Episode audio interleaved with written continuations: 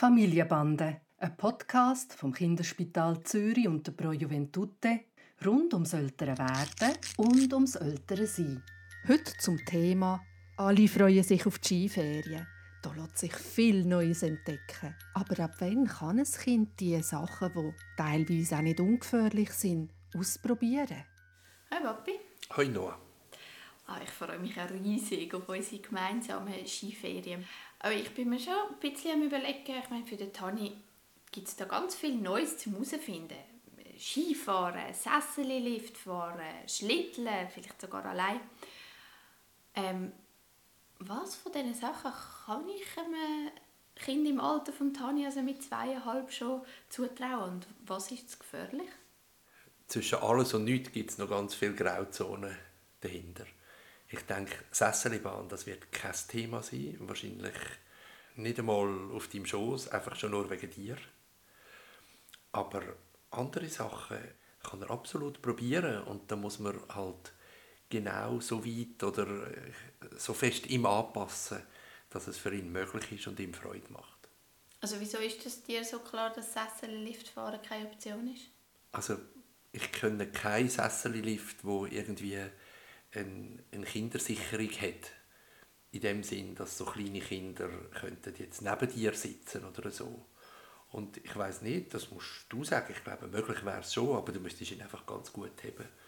Was ich mit sagen wollte, ist, ich glaube, du kannst die Sachen in ausprobieren, wo du ein gutes Gefühl dabei hast. Dort kann er.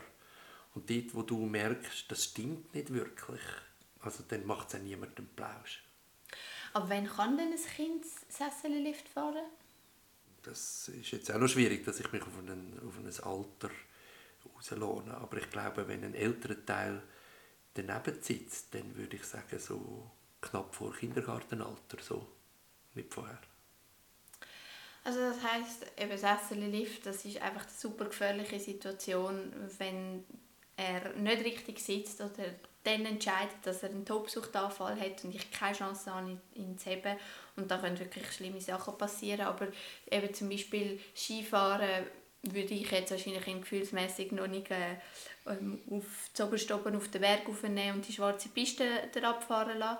Aber ähm, irgendwo ähm, unten im Tal, wo es mehr oder weniger gerade ist, mal draufstellen und dass er schauen kann, ob er drauf stehen bleibt, das geht mit einem guten Gefühl. Und Schlitteln ist dann wahrscheinlich gerade so etwas dazwischen, wo ich ihn hm, wahrscheinlich nicht alleine würde auf einen Schlitten ähm, sitzen lassen, wo der Schlittelweg abgeht. Genau, und er will ja wie immer das Gleiche machen wie ihr. Aber wenn er auf der Ski steht und ein paar Schritte damit macht, ist das für ihn schon obercool. Oder auf dem Schlitten ziehen und gezogen werden, das ist das Größte. Das heißt aber nicht, dass er muss allein eine größere Strecke abfahren muss. Aber vielleicht so einen äh, 1-2 Meter derab, der nachher ein bisschen Auslauf hat, das könnte absolute Hitze für ihn und ist ja in dem Sinne dann auch nicht gefährlich.